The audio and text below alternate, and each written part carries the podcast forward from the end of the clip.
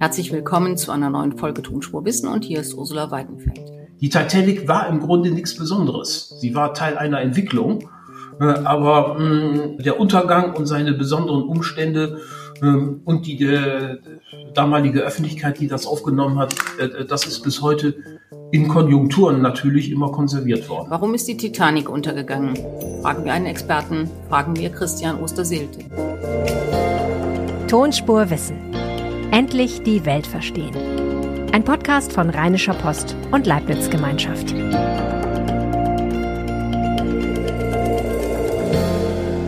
Jede Woche suchen wir nach interessanten Themen aus der Wissenschaft und natürlich würden wir gerne erfahren, was Sie besonders interessiert. Kultur, Naturwissenschaften, Wirtschaft oder Politik? Schicken Sie uns doch eine Mail an tonspur-post.de. Vor ein paar Wochen ist ein Mini-U-Boot in der Tiefsee zerschellt, das zum Wrack der Titanic tauchen wollte. Keiner hat den Unfall überlebt. Wir wollen heute darüber reden, warum Menschen zur Titanic tauchen. Warum ist dieses gigantische Schiffsunglück vor 120 Jahren auch heute noch offenbar so faszinierend, dass man für einen Blick auf das Schiff sein Leben riskiert? Was ist damals passiert? Warum starben so viele Menschen? Was hat man gelernt?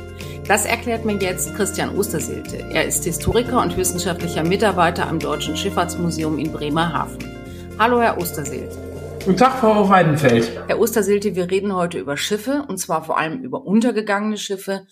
Und da müssen wir zuerst und zuallervorderst natürlich über die Titanic reden und über die missglückte Expedition vor ein paar Wochen. Was ist da passiert? Äh, Frau Weidenfeld, das ist ein U-Boot-Unfall. Es gibt zwei Arten von U-Boote. Die militärischen U-Boote, die ein paar hundert Meter äh, tief tauchen können. Wie, äh, wie genau, das ist geheim. Das ist eine völlig andere Art von U-Boot als das, was da äh, verunglückt ist. Äh, das ist ein äh, Tiefseetauchboot, ein ziviles Tiefseetauchboot genannt Submersible in Engl äh, auf Englisch. Eine ganz andere Technik, die geht wirklich so tief runter, äh, wie die Titanic liegt, mit 3700 Metern, äh, mit, äh, mit der entsprechenden Eigenschaft als Tauchkugel. Und äh, da ist offensichtlich ein Malheur passiert, ein sehr tragisches Malheur.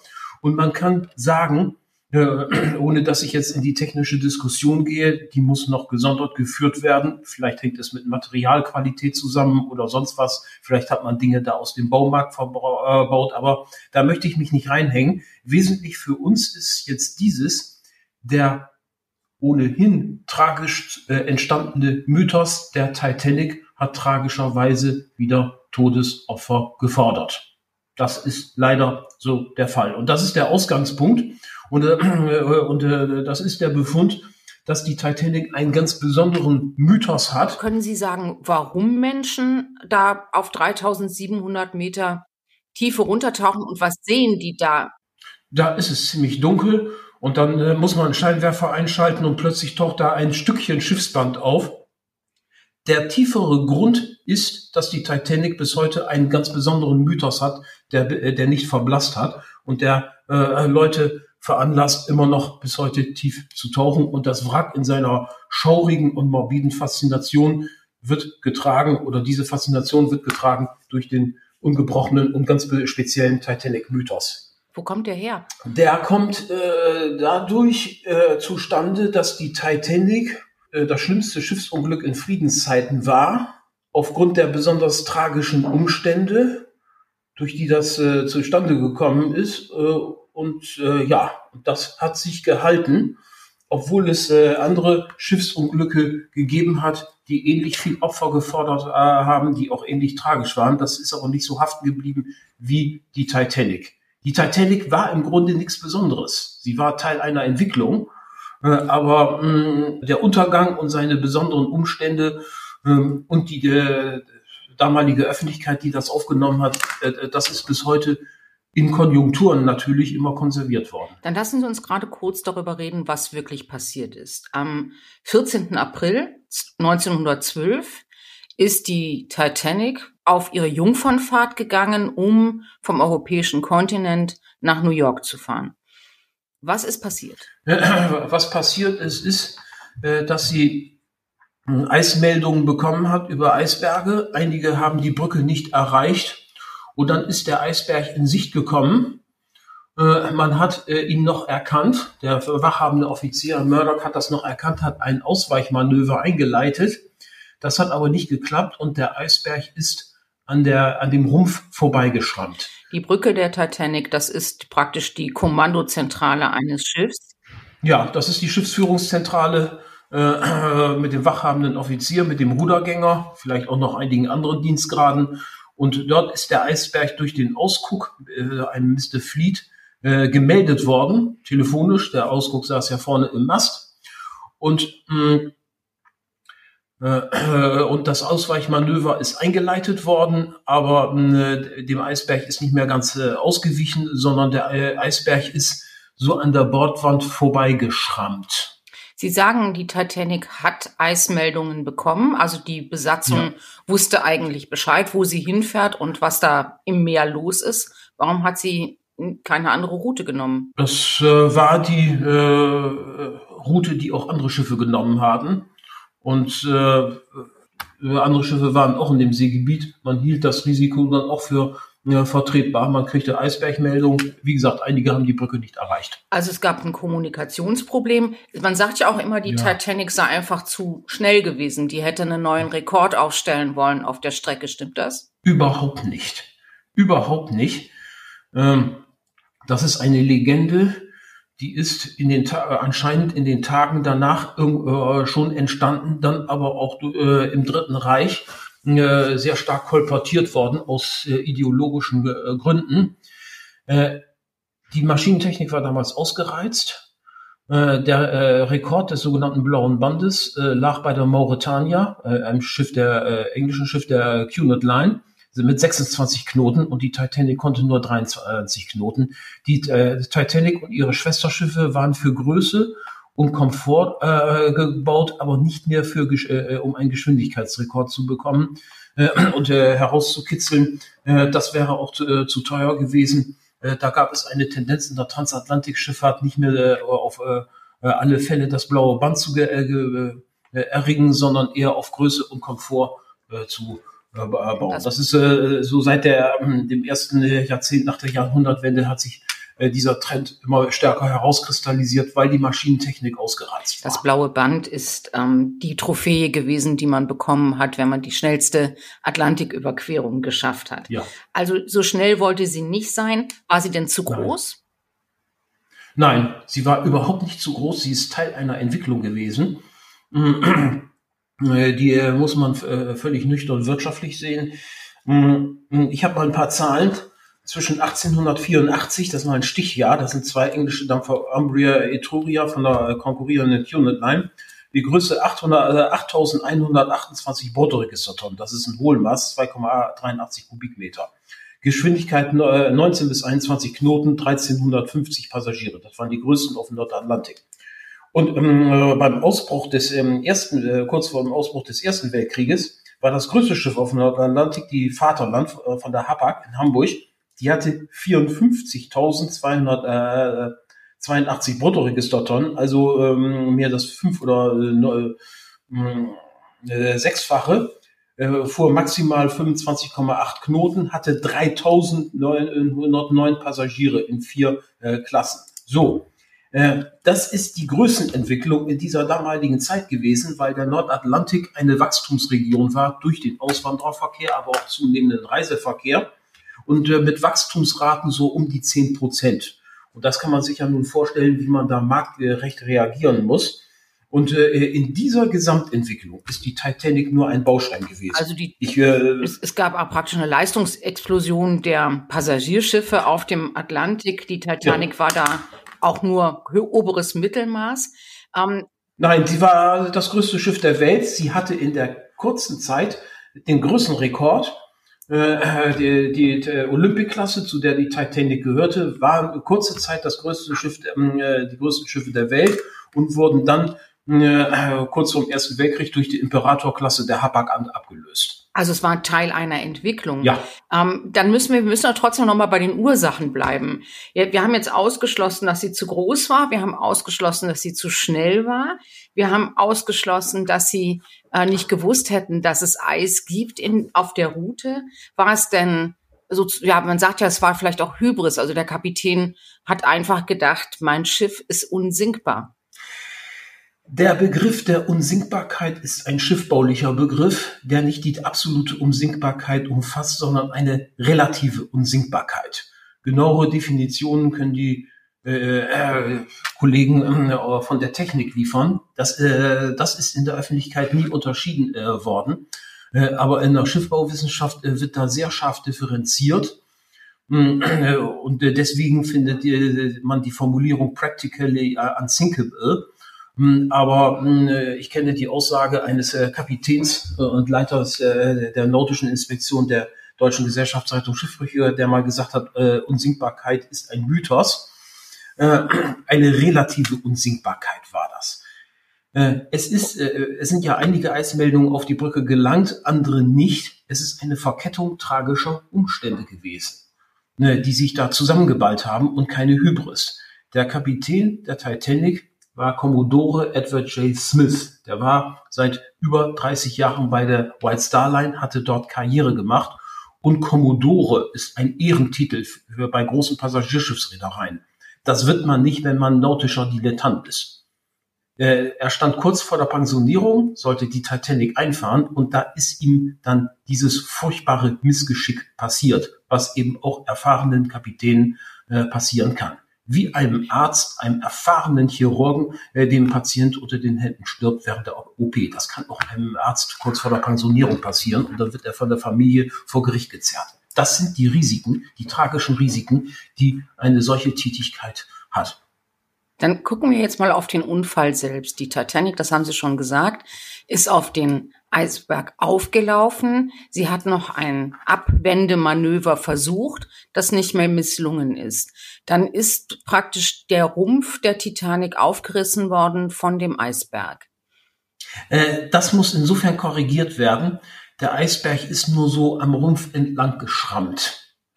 Äh, der, der hat manche Nieten, äh, Nieten rausgeholt, kleinere Löcher nur, aber über sechs Abteilungen verteilt. Abteilungen sind äh, vom Schiff äh, diese Abteilungen, die durch wasserdichte äh, Querschotten voneinander getrennt werden, damit das Schiff nicht sofort sinkt, wenn es mal Wassereinbruch hat. Aber sechs Abteilungen liefen voll und man darf sich da nicht so einen riesigen Schlitz äh, wie, wie so eine Höhle vorstellen, sondern äh, das ist schiffbaulich mal berechnet worden, die Wassereinlauf, die gesamte Wassereinlauffläche beträgt nicht mehr oder betrug nicht mehr als zwei Quadratmeter, wie eine Schultafel. Und das ist aber so alles so, so kleine Risse oder rausgesprungene Nieten so auf dieser äh, Schiffslänge. Und das ergab äh, in diese Wassereinlauffläche und dass die sechs Abteilungen langsam voll liefen das hat der Chefkonstrukteur, der Thomas Andrews, der mit auf der Titanic war, auch sofort erkannt, berechnet und hat Kapitän Smith gesagt, das Schiff sinkt in ungefähr zwei Stunden. Und die, ähm, so kam es dann auch. Das Schiff sank dann innerhalb von zwei, gut zweieinhalb ja, Stunden. Ja. Es sind von ungefähr 2200 Personen an Bord 1500 etwas mehr Personen gestorben. Wie kann das sein, wenn man Rettungsboote hat und wenn man mehr als zweieinhalb Stunden Zeit hat? Das kann einmal, äh, äh, kommt einmal dadurch zustande, dass äh, zum Glück muss man sagen, ähm, groß äh, die Passagiere nicht über diesen Befund Bescheid wussten und gedacht haben, da kommt jemand und holt uns noch ab. Kapitän Smith wusste äh, von Thomas Andrews diesen Befund, aber der hat äh, Gott sei Dank nicht die Runde gemacht, sonst hätte es eine Massenpanik gegeben. Äh, aber man hatte nicht genügend Rettungsboote, man hatte nur für einen Teil äh, Rettungs, äh, der, äh, äh, Menschen an Bord Rettungsboote, was den damaligen Umständen entsprach. Weil man nicht sagt, das ist ein Rettungsmittel, wo sie sich alle hinflüchten müssen, sondern wenn was passiert, dienen die als Übersetzmittel für ein Schiff, was äh, zu Hilfe kommt. Äh, das ähm, hat sich nach der Titanic ja grundsätzlich geändert. Seitdem muss hier pro äh, Person äh, ein Platz im Rettungsboot garantiert sein. Heute hat man sogar eine doppelte Kapazität. Also man hatte nicht genug Rettungsboote, es gab Schiffe in der Nähe, die sind aber nicht alle gekommen. es gab die Kalif den Fracht- und Passagierdampfer Kalifornien, der hat, äh, der war relativ nah. Der hat, äh, da ist aber der Funker zu Bett gegangen, was er auch durfte, und die haben den Funkspruch nicht empfangen. Das ist eine ganz tragische Geschichte gewesen. Das hat man übrigens danach auch geändert. Es gab äh, nicht genügend Rettungsboote, es gab Schiffe, die nicht zur Hilfe gekommen sind. Es war auch ziemlich kalt. Das Wasser hatte null Grad. Ähm, hat das eine Rolle gespielt? Äh, das hat eine Rolle gespielt, dass man, äh, dass die meisten äh, äh, Opfer wahrscheinlich nicht ertrunken, sondern erfroren sind. Und dann haben wir jetzt noch die Frage, wer ist gerettet worden und wer ist gestorben. In der Schifffahrt sagt man ja immer Frauen und Kinder zuerst. War das der Fall auf der Titanic? Also sind Frauen und Kinder besonders gut gerettet worden? Sind mehr Frauen und Kinder gerettet worden als Männer? Äh, je nach Klassen. Die oberen Klassen sind äh, mehr gerettet worden und äh, die unteren Klassen der äh, die zum Teil ihrem Schicksal überlassen worden sind und nicht richtig informiert worden sind, die haben einen höheren Blutzoll gezahlt. Man hat sich um diesen äh, mh, äh, Grundsatz zwar in Einzelfällen bemüht, und äh, sind ja auch äh, manche äh, Männer zurückgetreten und haben gesagt, lieber die Frau äh, oder das Kind in das Rettungsboot. Äh, manche Ehepaare sind dadurch getrennt worden. Äh, in Einzelfällen ja. Insgesamt hat man eine klassenmäßige Schichtung äh, der Geretteten, wo die erste Klasse äh, einen höheren Prozentsatz hat, die habe ich im Moment nicht im Kopf, kann ich aber liefern. Äh, und äh, als die dritte die äh, Auswandererklasse. Und das ist den damaligen Zeitgenossen auch schon kritisch aufgefallen. Die Statistiken sind nicht von heute aus gerechnet worden, sondern äh, wurden schon zeitgenössisch veröffentlicht. War denn eigentlich die Rettungsaktion professionell? Es gibt ja auch Nachrichten darüber, dass nicht alle Rettungsboote voll waren. Und es gibt Nachrichten darüber, dass Rettungsboote, obwohl Platz gewesen wäre, sich geweigert haben, Menschen aus dem Meer zu fischen und mitzunehmen. Die Belegung war unterschiedlich, das ist richtig. Äh, sonst, äh, ob man da äh, geweigert hatte, Leute zu retten, wahrscheinlich, wenn das Boot dann übervoll war. das hat es gegeben. Da sind auch äh, Dinge schiefgegangen bei der Evakuierung. Da hätten noch ein paar mehr Menschen, wenn auch leider nicht alle gerettet hätten, gerettet werden können. Aber danach beginnt äh, das großartige Epos der Rettung durch die Carpathia. Und äh, das ist äh, eines der ergreifendsten Kapitel der Titanic-Katastrophe, weil die außerordentlich professionell und hervorragend vorbereitet, organisiert und durchgeführt wurde. Was war der Unterschied? Warum war die Carpathia besser vorbereitet, professioneller als offenbar die Belegschaft der Titanic? Die Carpathia stand äh, äh, äh, äh, meistens in der, stand in der Nähe der Titanic, 48 Seemeilen oder so. Es hatten ja andere Schiffe auch den Notruf empfangen, durchaus, aber die war, standen zu weit entfernt. Und äh, die Carpathia war so ein äh, Schiff, gehörte zum Unterbau. Der Cunard Line war, äh, gehörte also nicht äh, zu den äh, spektakulären Riesenschiffen. Ein Fracht- und Passagierschiff für den Mittelmeerdienst. Und das war ein Kapitän Rostron. Und der hat in der Situation geschaltet. Man kann in äh, so einer Situation panisch oder auch unlogisch reagieren. Apathisch ist alles äh, äh drin, aber äh, der hat äh, sofort rational geschaltet und hat äh, eine Rettungsaktion, ich hätte fast gesagt, generalstabsmäßig vorbereitet mit ähm, äh, während der Fahrzeit ist er hat dann äh, in höchster Fahrtstufe ist er dann durch die Eisberge und Eisfelder hindurch, was auch waghalsig war, aber das Risiko hat er auf sich genommen. Ist dann äh, zum Unglücksort gefahren und äh, in den Stunden davor ist äh, die Aufnahme der Schiffbrüchigen hervorragend vorbereitet worden mit Wolldecken und äh, Ärzten außer von den Passagieren, die gerufen worden sind und ist also äh, aufs, bis aufs i-Tüpfelchen vorbereitet worden und dann konnten die 800 Überlebenden äh, im Morgengrauen, die dann äh, noch äh, äh es äh, bis zur Carpathia geschafft hatten, äh, die konnten dann. Man muss eben nochmal äh, sagen, das ist alles nachts passiert. 23.40 Uhr ist äh, die Titanic mit dem Eisblock kollidiert. Dann ist sie eben zweieinhalb Stunden später, so 2.10 Uhr, ist sie untergegangen, ist sie gesunken und erst morgens um fünf, sechs ist das erste Rettungsschiff aufgetaucht, um äh, die Passagiere aufzunehmen. Wenn wir jetzt nochmal fragen, was hat man eigentlich gelernt aus dem Untergang der Titanic? Also das war ja damals schon 1912 eine ganz große äh, Katastrophe, das ist überall berichtet worden und man hat eben anschließend gesagt, das darf nicht mehr passieren. Was hat man daraus gelernt? Man hat einiges daraus gelernt und die Konsequenzen können sich sehen lassen. Es gab ja äh, zwei Untersuchungen, eine in den USA durch Senator Smith und dann eine in Großbritannien durch den Richter Lord Mersey. Äh, die haben erstmal schon die Ursachen mit herausgefunden und dann 1900 14 die, die Titanic-Konferenz in London der wichtigen Seefahrtsnation, die auch von Lord Mercy geleitet worden ist. Äh, und äh, man hat das Funkwesen reformiert, man hat äh, die Schottenvorschriften reformiert, man hat dann den Grundsatz endgültig festgeschrieben, jede Person an Bord muss einen Platz im Rettungsboot haben. Hm, das war ganz wichtig.